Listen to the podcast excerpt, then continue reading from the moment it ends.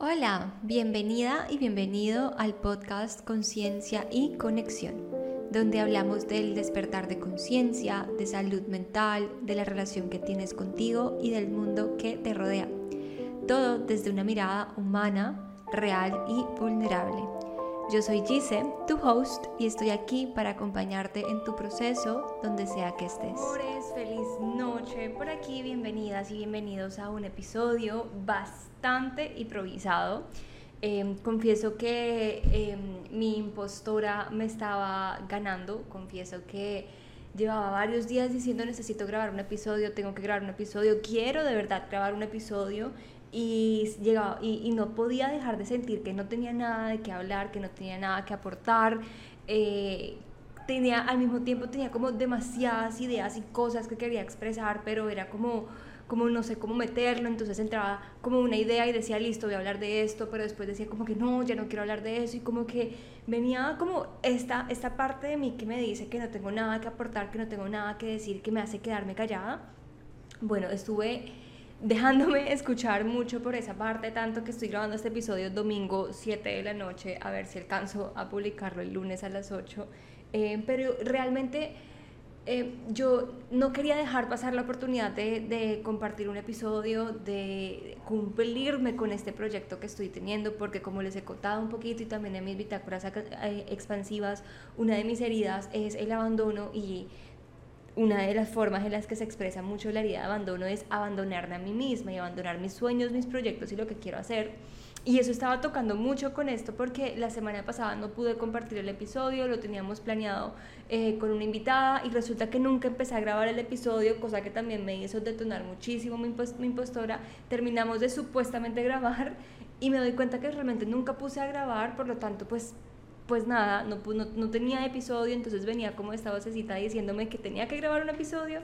Em,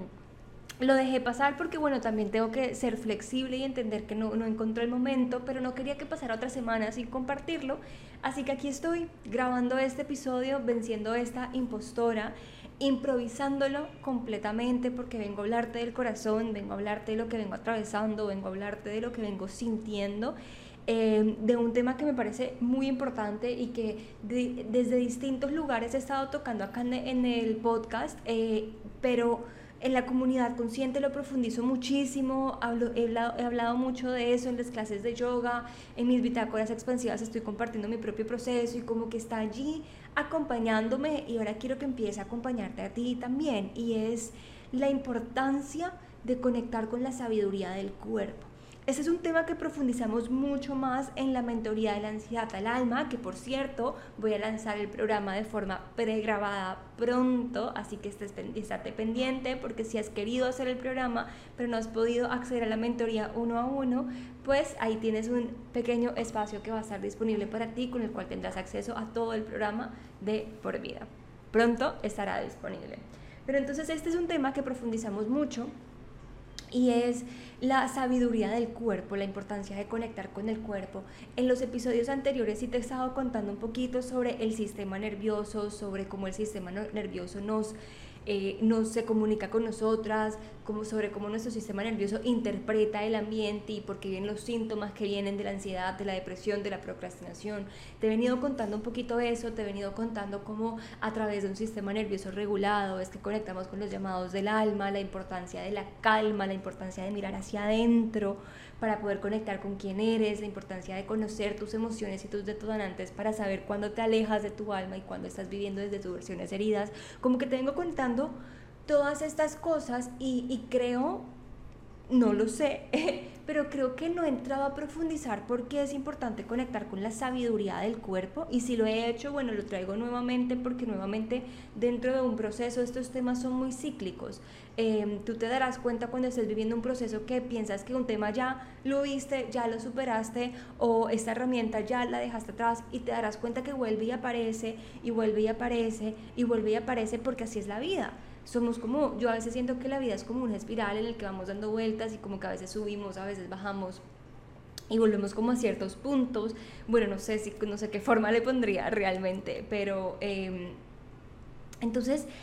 esta sabiduría del cuerpo es hermosa porque nos puede llevar en dos direcciones. Entonces, en una dirección me lleva hacia mi herida, hacia vivir desde mi herida, desde todo lo que tengo que sanar y constantemente el cuerpo a través de los detonantes y la historia que he vivido me está mostrando esto que tengo que sanar y ahí es donde estoy como en este, lo que se llaman samskaras, como repitiendo patrones una y otra vez en esta rueda del karma de estar repitiendo la experiencia una y otra vez sin ningún tipo de integración y aprendizaje.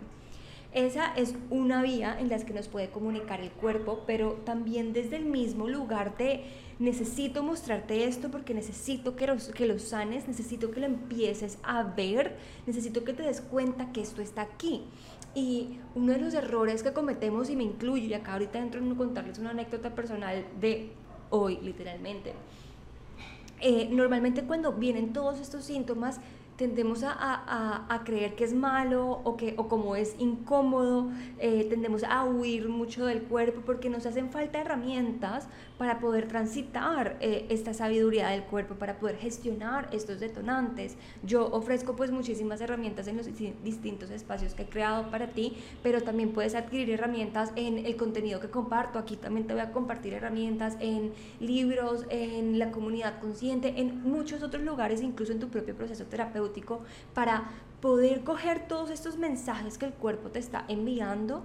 e integrarlos, procesarlos para que desde ese camino te integres al camino de tu alma, que es el camino de un sistema nervioso regulado, el camino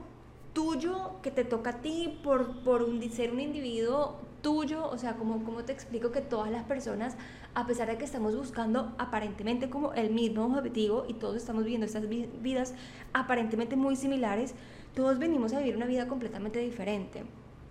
Por eso es que en lo personal yo estoy cero de acuerdo con el modelo laboral que nos venden o con el modelo educativo o con el sistema en general en el que estamos porque busca mucho esta industrialización y esta, este copy-paste de todas las personas y todas las habilidades cuando realmente somos personas completamente diferentes, que tenemos caminos completamente diferentes y que necesitamos el espacio para poder explorar nuestro propio camino. ¿Y cómo hacemos eso? O sea, ¿cómo exploro mi propio camino? ¿Cómo exploro ese camino que me pertenece a través de la conexión con el cuerpo? Porque en la medida en la que yo voy conectando con mi cuerpo y voy sintiendo el cuerpo, el cuerpo es, es, es,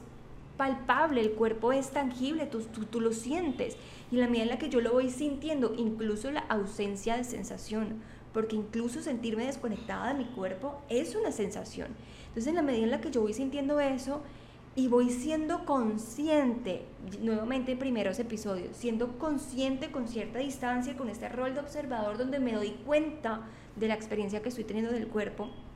es que puedo empezar a, hacerme preguntas, a cuestionar por qué siento eso, a preguntarme si eso es lo que quiero sentir, a preguntarme desde cuándo vengo sintiendo esto, a simplemente tener el espacio de poder cuestionar la experiencia que está teniendo el cuerpo para darnos cuenta que de pronto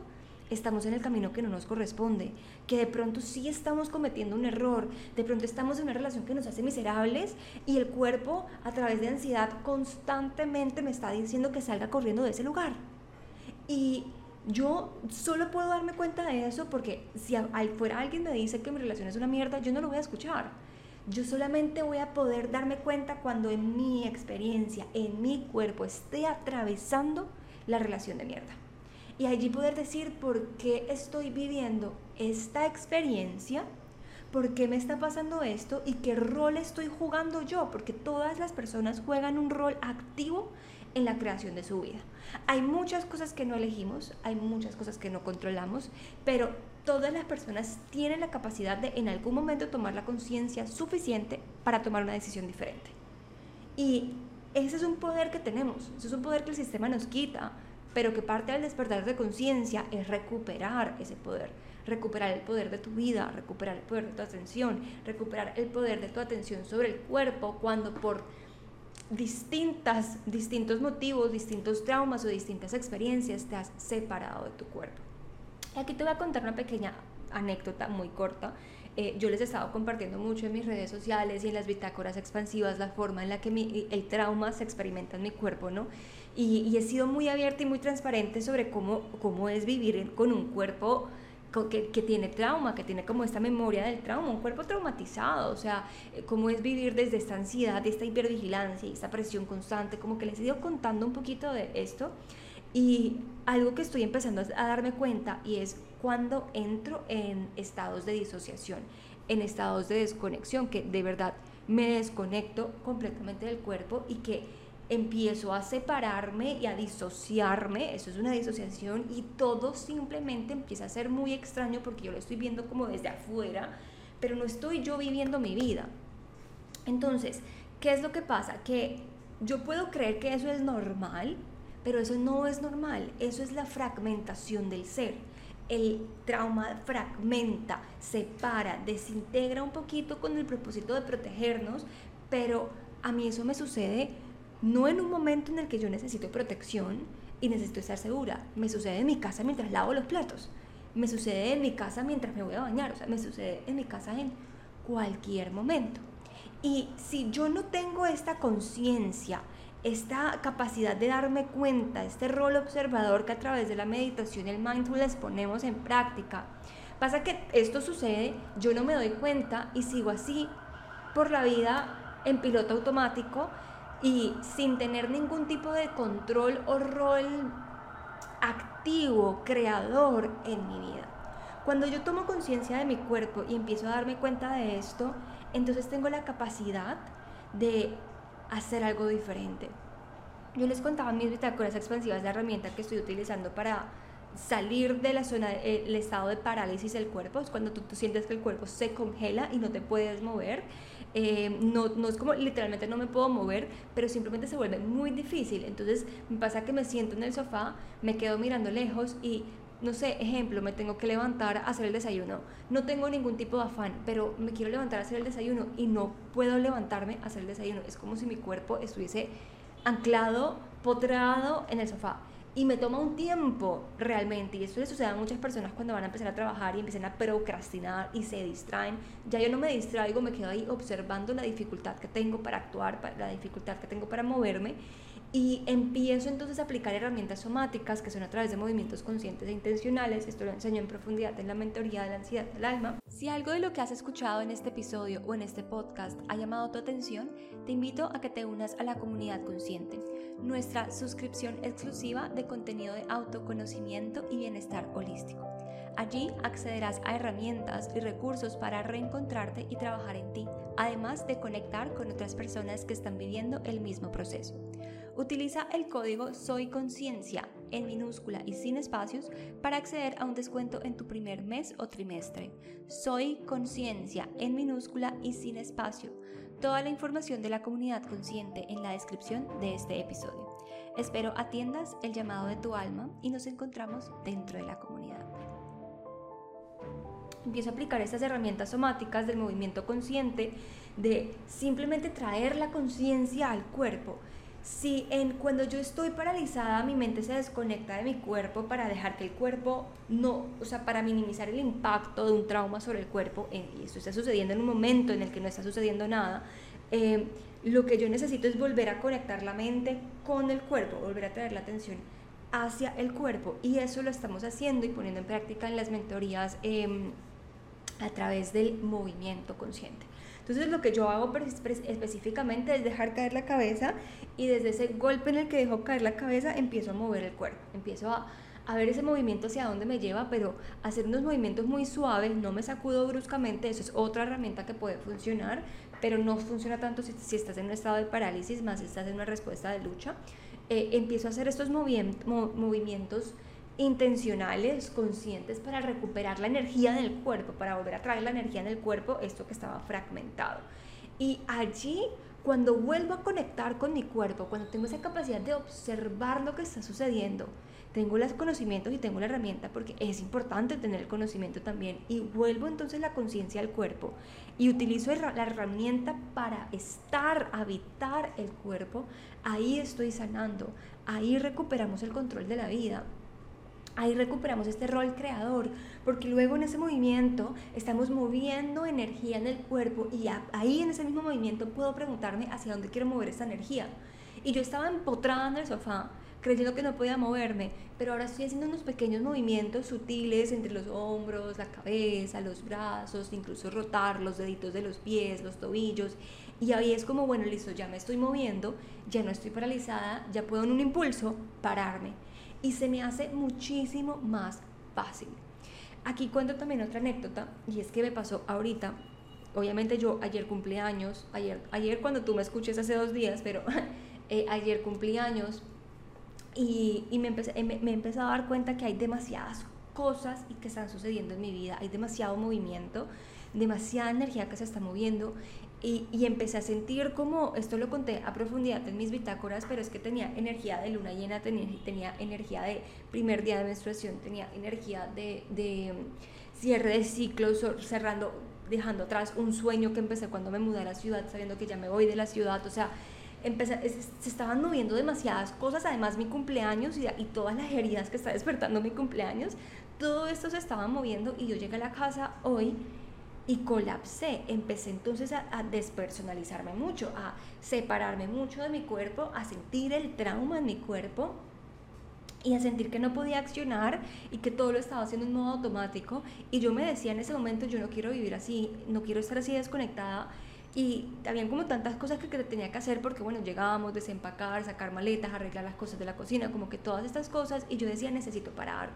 no puedo, no puedo, necesito parar eh,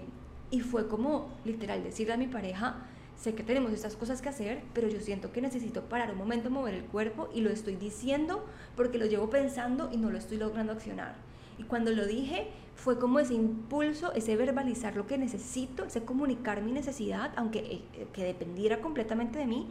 para entonces pararme, prepararme para sacar el tapete y empezar a mover el cuerpo. Y yo creo que moví el cuerpo cinco minutos, ocho minutos,